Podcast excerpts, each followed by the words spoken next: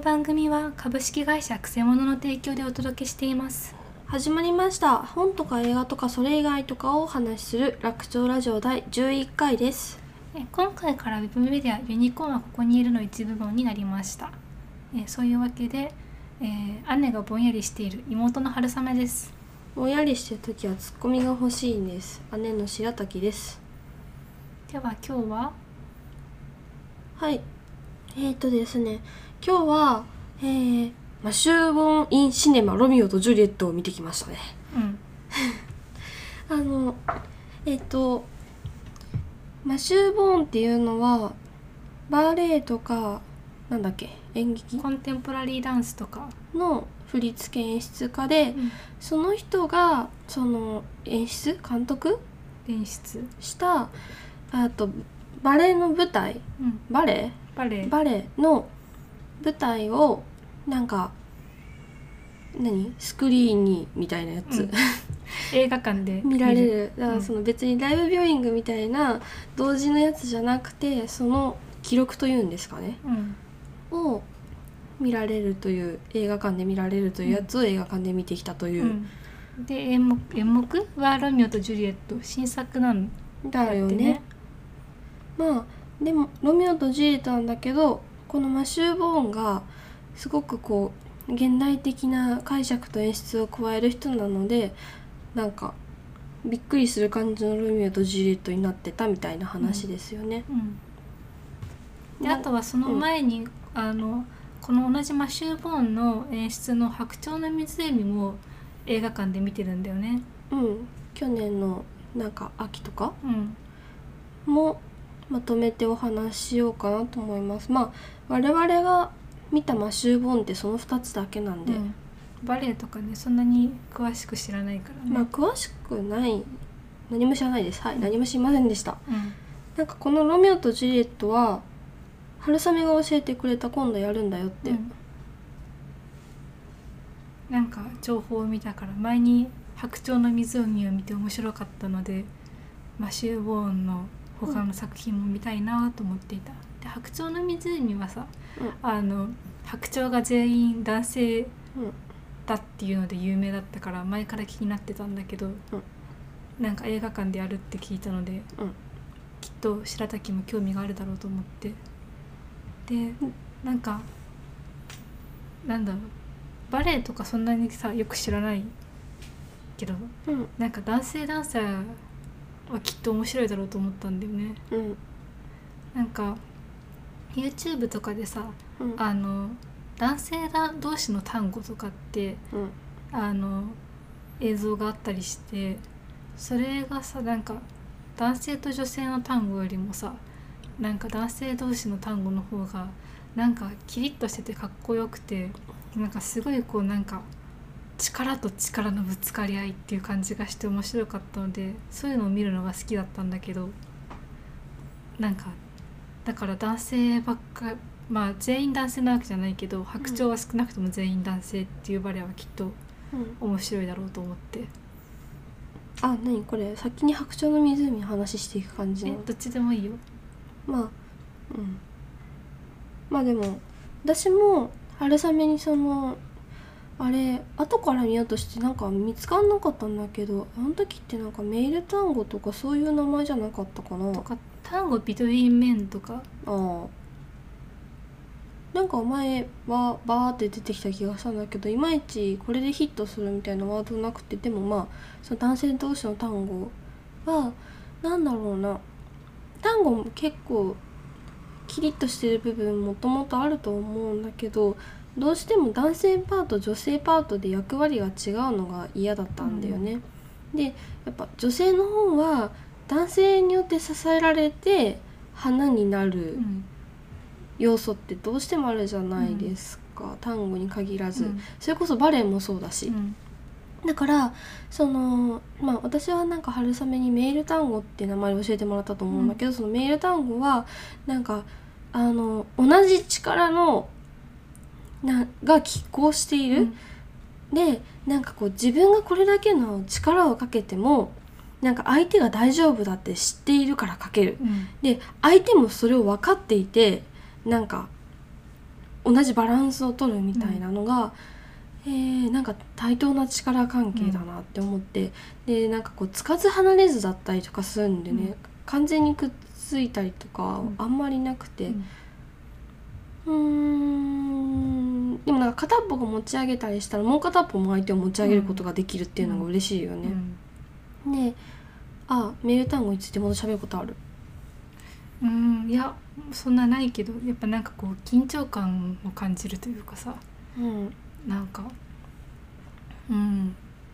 やっぱ対等な感じがするのがいいよね。そのやっぱ男性と女性の男性うんやっぱなんか男性が女性をリードするみたいなさそういう、なんか慣慣習というかさうん。伝統というかさそれがあるからさ。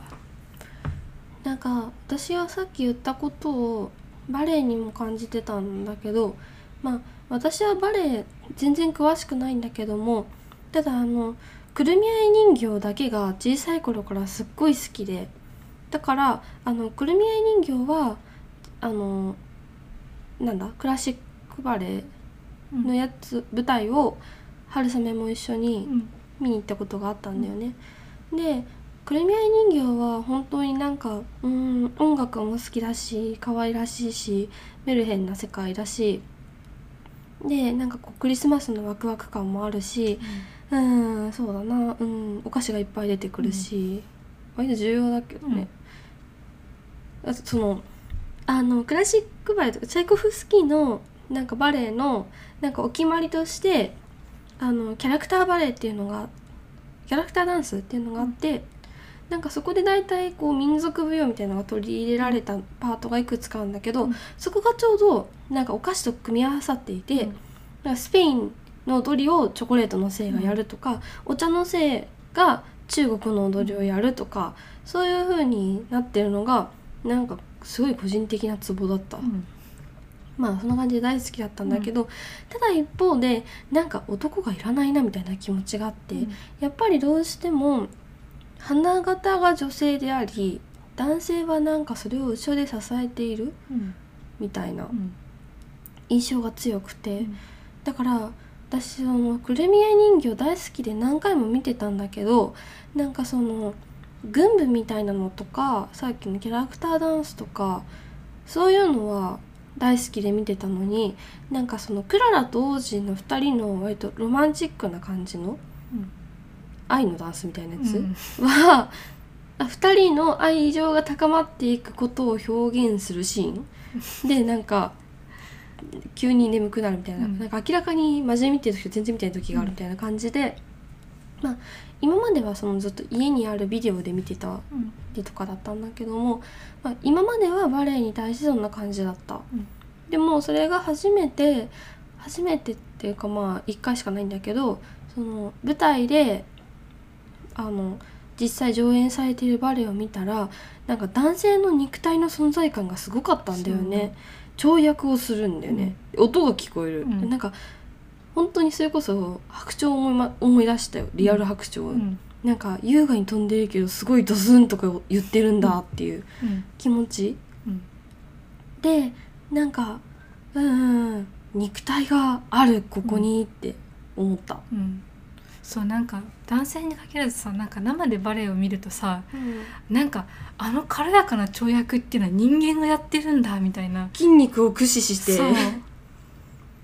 なんかこう羽のように軽くみたいな感じじゃなくてさなんか筋肉の塊があってさうん。筋肉の塊だから重くてさうん。でもなんかそれをその重さを筋肉を持ってなんか飛ばせるっていうさ、うん。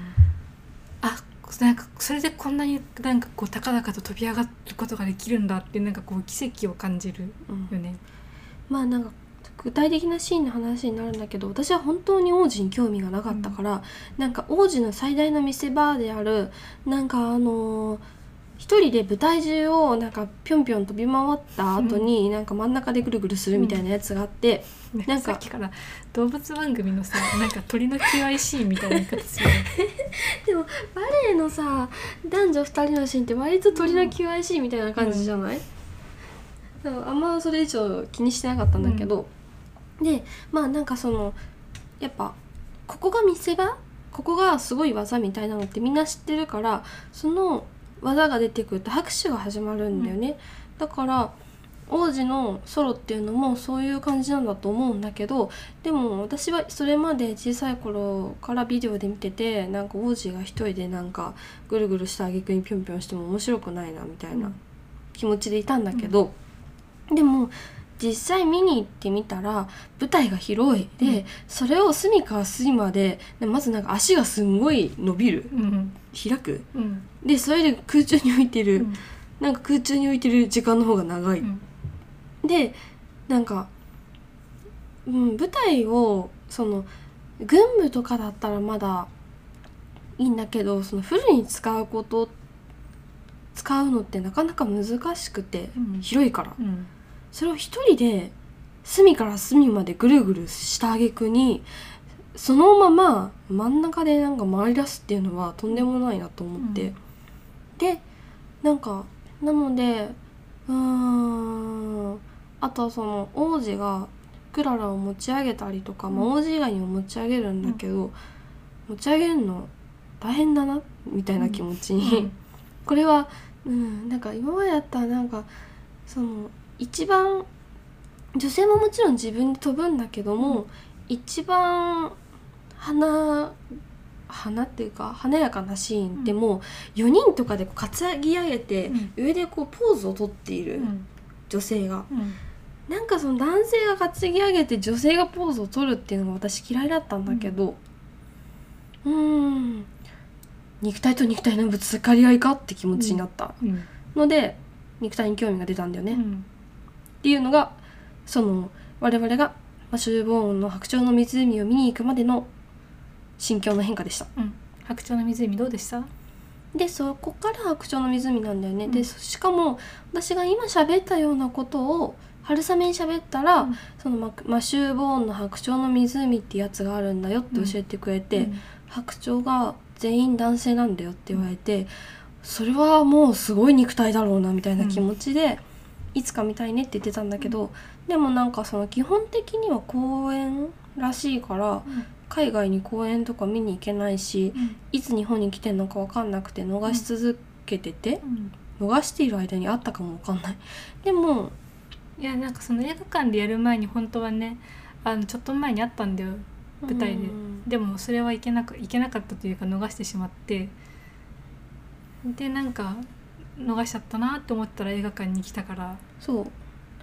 まあやっぱうーんそうだな。だからこれでいくとなんかスクリーンとか映像で見たら分かんなかったその身体性みたいなものが本物の舞台で見たら分かったみたいな流れにはなるんだけどもでもマシュー・ボーンのやつはスクリーンで見てもすごい肉体を前面に出してるって感じですごかったよ。うんまずやっぱ「白鳥の湖」も私あの舞台で見たことがあるんだけどやっぱ猛烈な眠気がね で白鳥の軍部のシーンとかやっぱ幻想的なのかもしれないんだけど眠気がすごいんだよ。で逆にその宮廷のなんかダンスパーティーみたいなところさっき言ったキャラクターダンスなどもあって、うん。楽しいんですけどね、でやっぱ白鳥っていうのが優美な鳥のイメージがすごいから、そのそのまんまその女性のダンサうん。ーが求められるんだよね。その白鳥の優美さを表現するように、うん。それが好きじゃなかったんだけどでもマシュー・ボーンはまずその全員剥製剥製白鳥を全員男性にするっていうのだけの情報だとどういう意図か分かんなかったけれどもまあそんな変更した時点でその辺もだいぶ変わってくるだろうみたいな、やっぱその肉体性が身体性がすごいのではないか、みたいなうん。期待はあった、うん。でなんだろう。なんか私が見に行く前に思ってたのってそのやっぱこうバレエって決まりがいっぱいあってうん。なんだろうその中にやっぱ女性が優美でなければならないっていうのもあったような気がする。うん。いや明文化されてるかは知らないけど私は感じ取ったものとしてね、でなんかその女性が優美でなければならないその白鳥の優美さと女性の優美さってもうイコールみたいになってたから、うん。そのイコールが断ち切られた時になんか女性が女性らしさから解放されるのではないかっていう期待があった、直接もしその,、あのマッシュボーンの白鳥に女性が出てこないとしても、うん。その白鳥イコール優美イコール女性っていう等式が崩れたら、うん。女性が女性らしさから解放されたり、まあ、男性が男性らしさから解放されたり、っていうことがあるんじゃないかなって思って、うん。そういう期待をしてました、その期待はどうでした？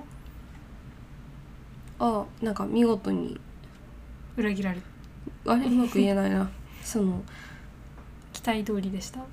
期待以上でした？うーんなんか思った通りとは違うけど期待以上というか、なんかやっぱねあのまずあのマシュー・ボーンの何？変変更？なんていうの？演出？こういうの？えー、と再解釈？うん。で現代的？だからあの現代に舞台を移してるんだよね、でその時点で結構いろいろ変わるんだけどなんか個人的にはですねその王子には、えーなんかガールフレンドがいて、うん。そのガールフレンドがなんかすごく醜悪な感じで書いてあったので、うん。ちょっと描き方がなーみたいな気持ちはあったけど、うん。その他はまあおおむね、うん。なんだろう。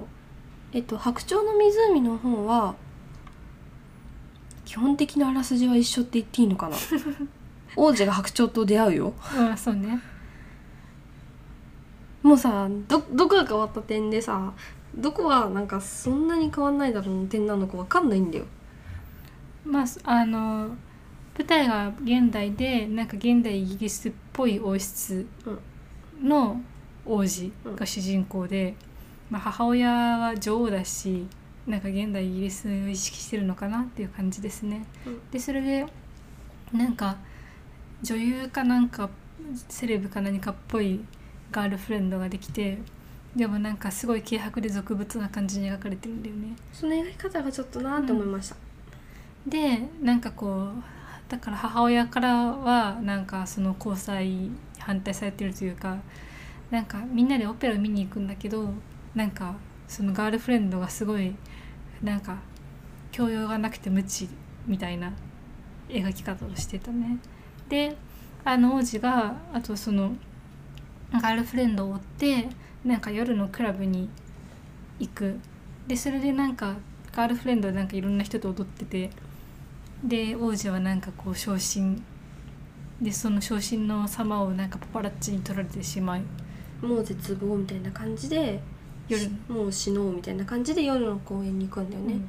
そしたらそこになんか白鳥に餌をやるなとか書いてあるんだけど。まあでそうなのでそこの湖湖っていうか池うん、が白鳥が出るスポットだうん、だったんですよ。そう。でそれでで そこ そこになんか大量の、白鳥の軍部に巻き込まれうて、ん。でなんか巻き込まれてっていうかその白鳥たちっていうのがまあ割とこう現実となんか幻想の境目みたいなかん、ところでの踊りだったよね。うん。その現王子王子のいるその公園に白鳥がやってきてっていうよりかはそこは、うん、結構幻想的な感じのぶ舞台設定っていうのかな。うん。地平で踊ってたと思うんですけど、うんまあなんかあらすじにはなんかそこでなんか王子は再び生きる気力を取り戻すって書いてあったんだけど、うん。どうにもよくわかんないっていうか白鳥がですねやっぱまずビジュアルがねすごいインパクトがあってなんか目の周りが黒くてなんか上半身は裸で下になんかふさふさの羽毛のズボンを履いていて、それでなんか威嚇をしてくる。シュッっていう。とりあえずちょっとあらすじをい。あはいごめんなさい。これあらすじのつもりで喋ってましたよ。ごめんなさい はいそれではい。手話あらすじじゃないでしょ。威嚇してくる。で、まあ、とにかくそこでなんかその生きる気力を取り戻してはい。でそれでなんかその後その宮廷でパーティーがあるんですよね、うん。各国のなんかこうセレブを。そう呼んで。うん。それでそこになんかやってきたストレンジャーというのがていうかその見知らぬ男がやってくるんだけどそれがなんかこう前に見たその白鳥とそっくり、どういう状況だっていう感じなんだけどうん。でもそのその国鳥っていうかストレンジャーがなんかいろんなその人々をなんかと踊ってなんか誘惑していき最後にはその王子の母である女王を誘惑する。うん。でそこでなんか王子はなんか完全に切れてうん、発砲する。銃でね。そう。でそれでなんか王子はその気が狂ったとみなされて、何か精神病棟のところにようなところに入れられなんか謎の恐怖の治療なんか脳をねいじられるような仕草などがあり、うん。これあらすじじゃないねごめんね。私あらすじ話そうとしても最後話しちゃうんだ。でそれでなんか最後王子の部屋に戻るんだけどてか冒頭も王子の部屋だったんだよね、うん。それでなんかこうなんかなぜかそこにまたなんかこう大量の白鳥が現れベッドの下とかからね。そう。でそれでなんかそのその中のそのリーダーであるその国鳥がなんかこう王子をかばいなんか他の白白鳥たちはなぜかその国鳥と王子を攻撃してくる。そこにいたのは国鳥じゃないよ。白鳥で？白鳥。ザ・スワンで。ザ・スワンね。うん。でそれでなんかこうスワンとザ・スワンと王子はなんか共に昇天するみたいな。そう。でなんかラブ的な何かが生まれてそう。いつの間にって感じだけどまあというのがあらすじです。あらすじじゃあどうぞ細部を。最後いやだから白鳥のビジュアルにすごいインパクトがあって、うん。そのまあ優美逆なんだろう。あれは優美じゃないとかは言えないけどでもやっぱりなんか想像してたあの私がさっき言ったその白鳥イコール優美イコール女性みたいなのは完全に打ち壊してくれた感じがするよね。なんかまずその冒頭でさうん。その最後につながるさそのなんか王子とそのザ・スワンうん。みたいなさシーンがさ出てくるじゃないですか。影みたいになって、うんうん。でそこでなんかその白鳥がさ力強く羽ばたいててさうん。なんかもうなんか最初に一目見ただけでさ野生の白鳥みたいな なんか本当になんかこう全身の筋肉うん。込めてなんかこう力強く羽ばたき荒々しく大しくみたいな感じで、ああそういう白鳥なんだなみたいな。うん、そうだから白鳥の湖ってもともとの話だとその魔法によって白鳥に変えられてしまった娘たちっていう設定なんだよね、だからその娘の姿であったり白鳥の姿であったりどっちかよく分かんなかったりするんだけど、今回のそ今回ではないねマシュー・ボーンの白鳥の湖別にそういう設定ないのでいやこれは野生の白鳥だなっていう。でなんか鳥とかは羽を動かすためになんか胸筋がムキムキらしいんだけど、もうそんな感じでそのその辺の筋肉を全部使って羽ばたいているっていう感じだったよね。そうなんか筋骨隆々としたダンサーたちがなんか汗を光らせて。うん、でうんでその王子と白鳥とのシーンなんだけど割となんかその巻き込まれる時に結構命が危ない感じというか、白鳥すっごいやっぱ威嚇してくるし、なんか囲んできたりするから怖いよね。ね。うん、であの白鳥の湖っていうと特に有名なのがなんか4人手をつないで横向きに移動していく踊りがあるんですよ。うんで口で言っても伝わんないかな。見見たらきっとわかるよ。うん。っていうのがあってまあそれも軽やかなんだけど、うん。それとかってやるのかなって白鳥の湖で特に有名な踊り出すなって私は思ってたんだけどなんか見たらなんか4人の4人の4羽の白鳥がなんか王子を囲んでなんかフォーメーションを組んで足を踏み鳴らしていて あそういう感じになるのかみたいな。いやとにかくもう危険な白鳥だなって思いましたね。だからなんか見終わった後に春雨があれなんか白鳥に餌をやらないで書いてやらないでくださいって書いてあったけどさ看板に。誰がやるの？あの危険な白鳥にって。突っ込んでたのは私は忘れませんよ、私は忘れてた。うん、今思い出したでしょ？うん。えそうなの？でも気持ちを新たにしたでしょ、でまあでえっ、と元の白鳥の湖だと見どころの一つというのがあのそのオデット王子が恋に落ちた白鳥の娘っていうのがあの途中でその魔法使いの娘になんかなんなんだ変わられてて。うん、その魔法使いがその白あの娘たちに魔法をかけるんだよねうん。白鳥になる。うん。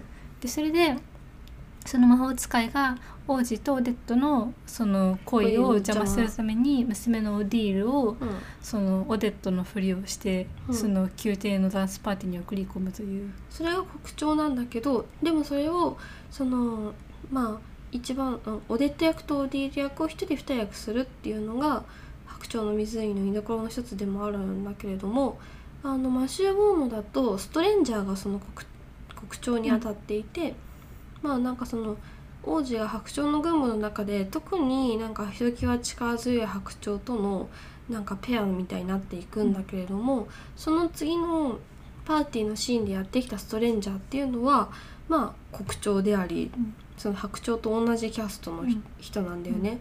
でもよくわからない。何なのか。なんか途中で白鳥たちがやっていたなんかその目の周りを黒く塗るっていうのを王子の前で見せつけてきて、うんあこれは白鳥って思うんだけど白鳥だったら何なのか？みたいなよくわからない。うん。ただなんだろう王子はなんだかんだずっとなんか母親にを追いかけている節があって、母親に多分甘えたい認められたい、うん。なんか真に手に入れたいのは母親みたいなところがちょいちょい出てくるので、その国鳥っていうか、まあ、ストレンジャーに母親が誘惑された時に切れるんですよね。でもだからあの母親をめぐってのあの3人のダンスというか、うん母親が中心にいての王子とストレンジャーっていうダンスのはずだったのに次第になんか1対1のダンスになっていくんだよね。そこが白鳥は確かになんかすごく荒々しくて力強くて対する王子って結構なんかふにゃふにゃな感じでなんかそのふにゃふにゃ演技がすごいみたいな、うん。あれもまあすすごい力量がないとできないことだと思うんだけど、うん。なんか苦しんでのたうち回ってるシーンとかもうん。すんごいふにゃんふにゃんなんだけど、うん。どうやったらそんな動きになるんだうんみたいな、きっと筋肉を使っているんだろうなうんみたいな感じのふにゃふにゃだったから。うん。でもそこでのなんかその女王を中心にしていたはずの関係がいつの間にか王子とストレンジャーの1対1の緊迫したダンスになるっていうのが、私が一番良かったところでもあり、なんかそのメール単語で反応した部分が満たされたというか、うん。なんかこう愛し合ってるんだか殺し合ってるんだかわかんないみたいな。そうなんか本当にこう愛憎って感じするよね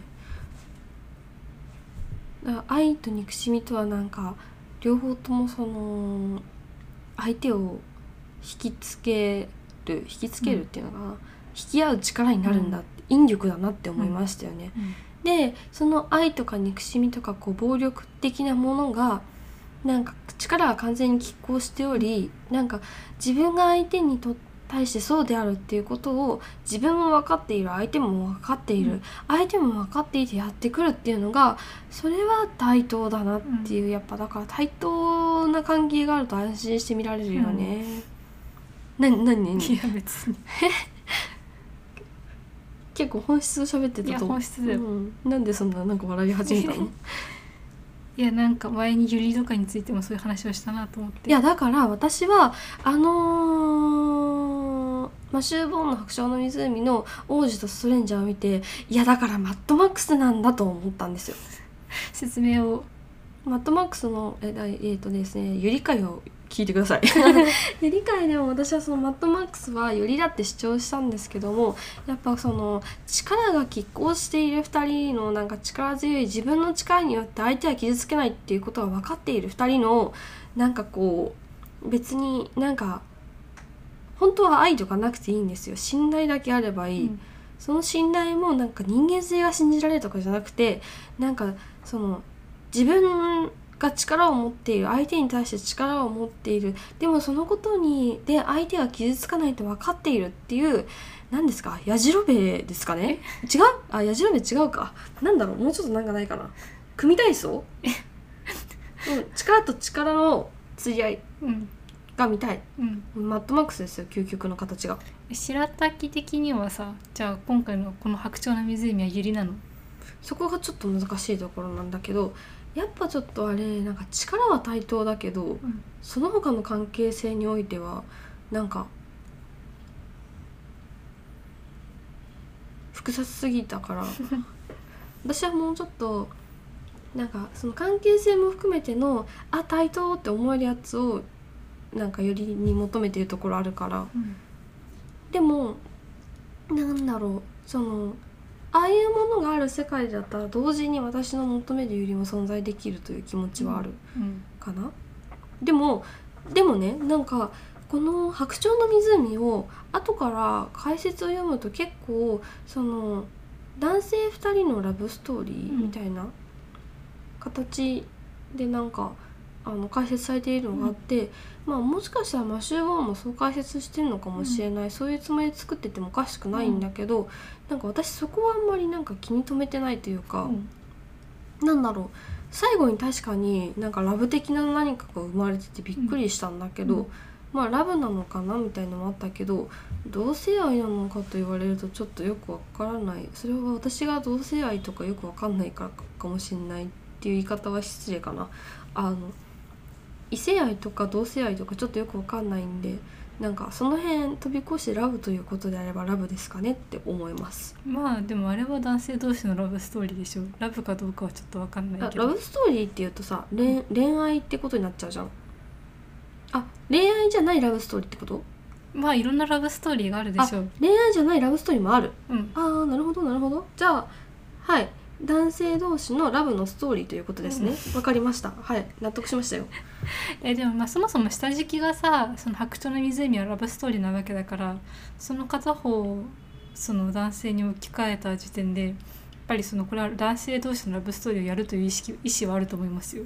でもなんか他のいろんなところが変わりすぎてさでもなんかそのベースそのラブストーリーであるという本質は変わってないんだよ。あそこは変わってない。そう。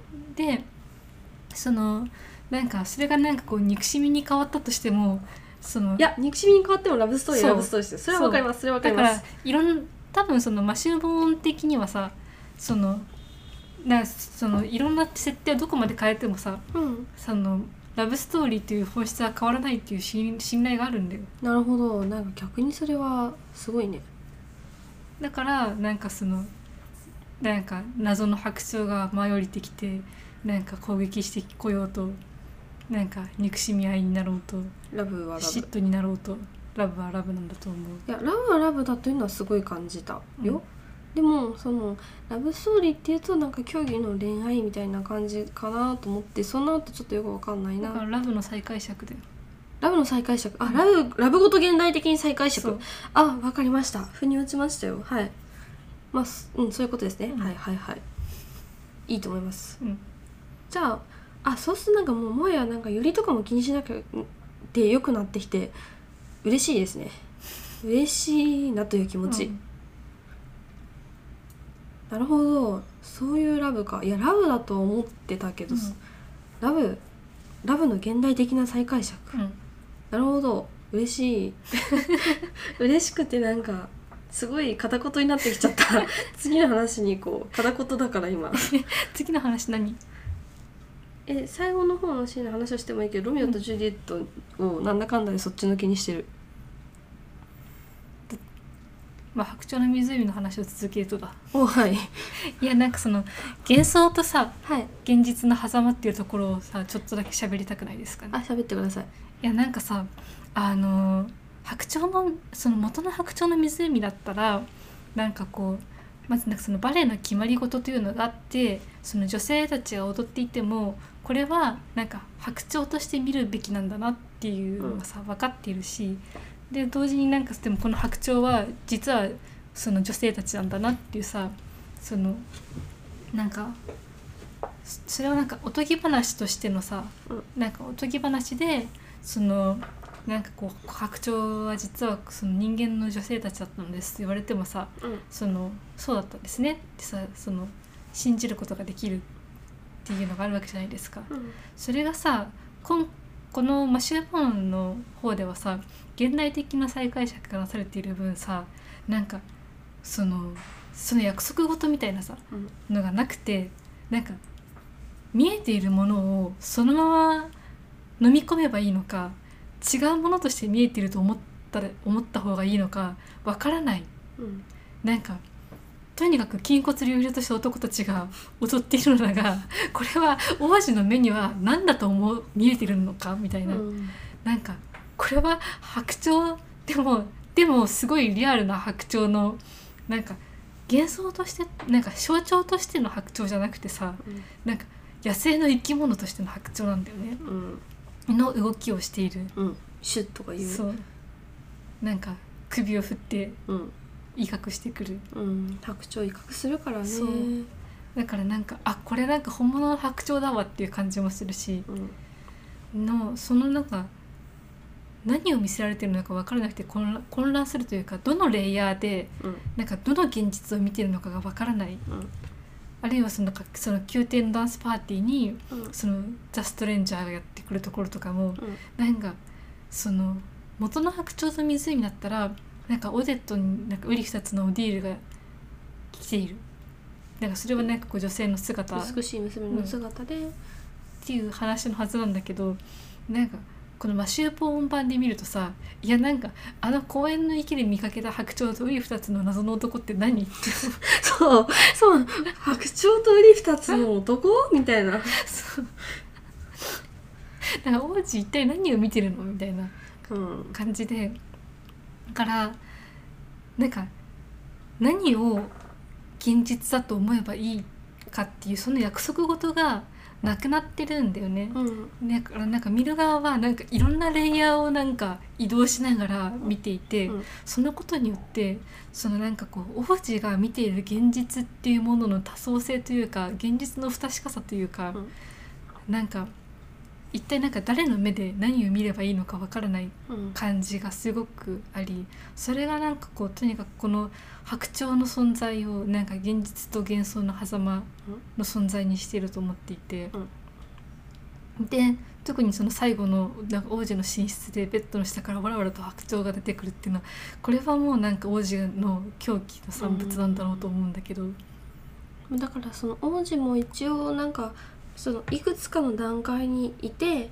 だからその公演のシーンだったらその狭間的な部分にいたりとかなんかそのなんかダンスパーティーでその発砲してしまうに至ってその次がこうなんか精神病棟的なとこに入れられているっていう何かそのなんか現実から離れたところに一歩進んでしまった感じとかで最後の進出ではもう完全にその自分にしか見えない世界を見ているんだろうみたいなのが、なんかわそのやっぱ言葉がないから、な言葉をがない状態でそれを描けるのはすごいなっていう感じかな。うんっていうのうんはい。まあルミオとジュリエットの話をえちょしますっと待ってそれでだからあのーやっぱこう舞台を見る時って特に基本的には人がやってたりするからいろんなお約束事をこっちで勝手になんかあの飲み込んでたりするんだよね。だからあのくるみ合い人形もあのネズミのあのへなんかネズミと戦うシーンとかあって、うんネズミはネズミなんですよ。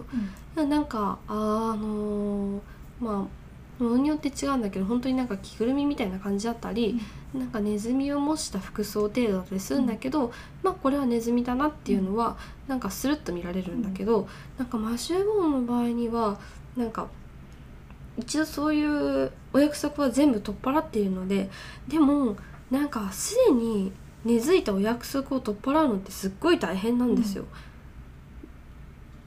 ーんまあ現代的ってそういうことかもしれないなっていうのは思った、うん。それはすごいよね。うん。うん。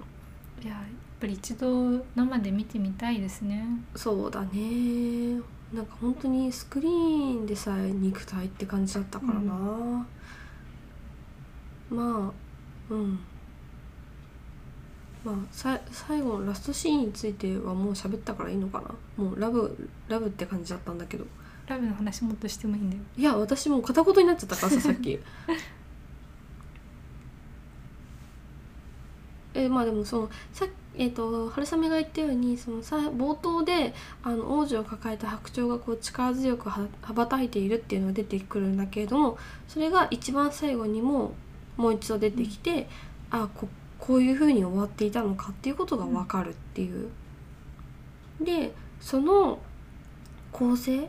でロミオとジュリエットも一緒だったね。うん。そのまあロミオとジュリエットも皆さんご存知。ロミオとジュリエット死ぬので。うん。なのでその死んで横たわっている2人っていうのが、あの中央に出てきて、でその後になんかまた現現代的っていうかこれは近未来なんだけどもそれがその話が進んで2人がどういう風に死んでそれで最後にまた一番最初冒頭で出てきたように2人があのなんか一つの台の上で死んでいるっていうところで終わる、うんそういう構成になってた。うん。じゃあまあロミオとジュリエットの話をしますか。あらすじからいけますかね。近未来近未来。うん。あらすじは私が喋るの？えだって私あらすじ喋ろうとして全部細部になっちゃったじゃんさっき。知ってるでしょ？なんかいやでもさこのなんか設定なんか読んだらさうん。ななるほどと思ったけどさ設定あんまり見て分かんなかったんだよね。なんか、うん。ベローナインスティテュートというなんかその反抗的な若者をなんか収容して強制する学園施設があってなんかこう男女は別に収容されなんかこう接触は禁止愛は禁じられているそんなディストピア近未来みたいなこと書いてあって えー、読み取れなかったよそれ。って思った、まあね。なんかまあ謎な謎な社会でまあなんだろうちょっと軍隊名なん何規律が重んじられてる感じで、なんか結構更新とかをさせられがちなうん、なんかね真っ白白い服を着せられてこれは精神病院か刑務所かみたいな感じの、うん私もそう思った。精神病院か刑務所かなって思った、うん。でなんか反抗的な若者とかもちょっとよく分かんなかったし、あ何しろみんなよく踊るからね。まあでそこにジュリエットがいてでティバルトはそこの看守なんだよね。うん。元はそのジュリエットに片思いしてるいとこ。いや違う違う。その設定は過激少女だよ。私もう怪奇少女しかえーそうだったのか。あそうかそうか。あれはなんかはい。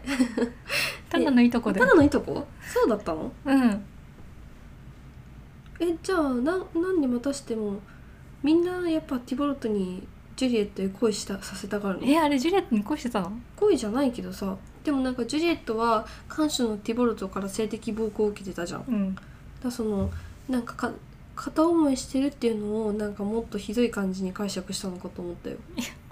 なんかそのもともとはそのえっ、とそのロミオの友達のマキューシオがいるじゃないですか、うんうんいやロミオの友達友達だったんですけど。だった？過去形そのこのマシューボン版では別にロミオの友達とかそういう感じでもなかったから。ああはいはい、まあそのマキューシオがとそのだからえっとそのロミオの家とジュリエットの家の若者たちが街で出会って喧嘩して、うん。でティポルトがマキューシオを殺してでそれでロミオはそのマキューシオを殺す殺されたロミオはそのティボルトを殺してでそれであのロミオはちょっとベローナにいられなくなって逃げる追放されるみたいなそういう話だったはずだけどでなんかその間にジュリエットは仮死状態になる薬を飲んで待ってたらジュん？ロミオが早く来すぎちゃって自殺しちゃって目が覚めたジュリエットは再度自殺みたいなやつだっけ、うんまあそうですね。まあそれがまあだいだいぶ変わってますね。まずそのロミオとジュリエットがあのまた映画館で見られるらしいよみたいなのを春雨が教えてくれたんですけども、見た時に思ったのがあ今回は男女なんだっていう、男女でした、うん。まあ男女の恋愛そんな興味ないんだよな。そもそも恋愛興味ないけど。うん、別に。だからさっき私がその同性はよくわかんないって言ったのは別に同性であろうと恋愛には興味がないからという話なんだよ、まあでもそうだな。そういうなんかこう規律の厳しい施設で出会った2人がなんかその情熱的にな感をほとばせほとば情熱をほとばしらせるでそういうなんかダンスを踊ったりとかするけどもまあなんかその看守のティボルトに追いかけ回されたりとかいろいろあって、でなんかその結構違うのがあのティボルトが本当になんかいやてかティボルトがすんごいムキムキなんですよ。怖いの。う。んでそのムキムキで怖いティボルトが完全に切れちゃって、うん。なんかそのロミオとジュリエットが相思相愛であることが分かってなんか迫ってきたりとかしてえそうなの？え違うの？だってなんかジュリエット見てさなんか俺はみたいに指さしてたりしたじゃん。そうなの？あれなんかとにかく完全に酔っ払って乱入してきただけじゃないの？いやら酔っ払って乱入した挙句に見ちゃったんでしょ、うん。あこの二人もうなんか愛じゃんみたいな。うんでジュリエット見て、うん。なんか俺はみたいな感じで指さしてんの。だからなんか一応一応これ失恋のショックなのかって思ったけど、うん。それにしてはやることがちょっとなんかやばすぎるなみたいな、うん。まあ、まあわかんないけど、まあ、とにかく暴れたので、うん。みんなでなんか銃を持ってね。そうそうそうそう。なんかみんなであの防衛正当防衛をしてるうちに殺しちゃったんですよねティボルトを。てかまずだからティボルトが銃を持って乱入してきて、まあ、九州が撃たれて死んじゃって、うんうん。でそれであのみんなでティボルトを殺しちゃうっていう。う、ん、でなんかその後にロミオとジュリエットはあの一応相思相愛的な中ではあるんだけれどもただあのなんだろうその時にジュリエットの方は何かこう振り切るようななんか決然とした方向へ行くのに対してあのロミオの方はなんか体育座りをして貧乏ゆすりを始めるんだよね。でそれでなんかもともとなんかそこの施設にロミオは途中からなんか親に入れられたっていうのがあるんだけど、その親がなんか引き取りに来てロミオを、うん施設をロミオは去っちゃうんだよね。うんでジュリエットがロミオのところにこっそり会いに行って、で2人はもちろんなんか再会できたこととかにすごい喜びを覚えるんだけれども、でもそこでジュリエットはなんか殺したティボルトの影を見てしまう。うん。でロミオがティボルトに見えちゃう。うん。でナイフを持って逃げ回って、うん。最終的にその自分をかけてきたものを刺したら、うん。それがロミオだったっていう、で悲嘆に暮れて自分のことも刺してうん。かな？うん。2人とも死んで、うん。冒頭のシーンになりましたうん。っていう感じ。で、うまあそのなんかやっぱロミオとジュリエットっていうのがあの家によって引き裂かれた恋愛というやつで、それをなんかあの古典的な題材みんなが知ってる題材でありながらその現代にする時にその家によってっていうのがなかなかリアリティが出せない部分でもあるので、どうやって引き裂かれるのかなみたいな風に思っていたらなんかこう自分で殺したもののなんか幻影に追い詰められてうん。それで自分であの相手を殺してしまうっていう風にしたのが結構いいところだったなと私は思いますね。あとはディボルトがとってもムキムキだったな。魔球師もなかなかムキムキだったなみたいな、やっぱりムキムキの人は入ってくるんだなみたいな、そういう感じですかね。うんなんかその中でなんかこうロミオはふにゃふにゃだったよね。そう。なんかあのーまあみんな最初その施設の中でなんかあれは反骨精神なのかいろいろ踊ったりしているんだけども、途中であのーすごくこうなんか地位の高そうな親に連れられたお坊ちゃん風のロミオがやってくるんだけど、その時の背広とネクタイのロミオは本当になんかふにゃふにゃで、なんか片時も落ち着きがなくて、うん。ちょっと目を離すとすごい謎の謎のふふにゃふにゃ行動をしていて、あこれはちょっとなんかその学校にでも入れたらマシになるとか親が思っちゃうのも仕方ないかなうん。みたいな、そこはなんかリアリティがすごかったよね。こういう落ち着かない子いるなみたいな、っていうかちょっとわかるな私もみたいな。うんでそれが確かにあの施設入ってから確か気弱そうなのは変わんなかったけど、うん。ちょっとなんか落ち着きがあったよね、うん。落ち着きが出てきたんだけどでもそのティボルトを殺しちゃった後にうん。またすっごい不安定な感じに戻っちゃったのとか、それこそなんかジュリエットがティボルトを殺した時になんかよよより決然とした感じになったのにあのロミオの方はといえばなんかこう体育座りをして貧乏ゆすりを始めてしまったところは、なんかこい男は情けないとかそういう話じゃなくてもともとそういう人物のロミオであったからそこであの不安によってそういう面がまた出てきてしまうっていうところにとてもリアリティを感じました。あとなんかロミオとジュリエットのなんかそのなんか恋の真っ只中のダンス。ダンス。なんかこうさ情熱的でロマンチックとかじゃなくてさなんかすごい浮かれてるんだよね。とか言ってた二人とも。ね。なんかで特にルミオとかすごいなんかニヘラニヘラしててうん。気持ち悪っていう感じでなんか妙なリアリティがありました。で逆にじゃあなんかその恋に落ちた男女の情熱的な美しいダンスよりもん。それぐらいの方が許して見られるんだよ、うん。まあ私はなんかやっぱそのはくん？プレミア人形の時も話したけどそのなんか愛のシーンうん。男女2人の情熱が分かるロマンティックなダンスのシーンみたいなのなんか強制的な眠気が来ちゃうから、うん。なんかその辺ちょっと眠くてやばいなって思っちゃったんだけど、うん。まあなんかふにゃふにゃしてんのは見えた、うん。でも眠かった。だからその辺もやっぱなんか実際に見たらあのなんだろう。眠くないシーンなのかもしれない。うん。ちなみにルミオとジュリエットにも同性のカップルが出てきたよね。男性同士の。そうそれ片方が魔球師でしょ、うん。しあとはなんかそのロミオとマキューシオのあのなんか同性愛性みたいなのもあの一応指摘はされてるんだよねもともと、あそうね。うん、それはそのこのマシュー・ボン版についてじゃなくって。シェイクスピアの。うん。うん。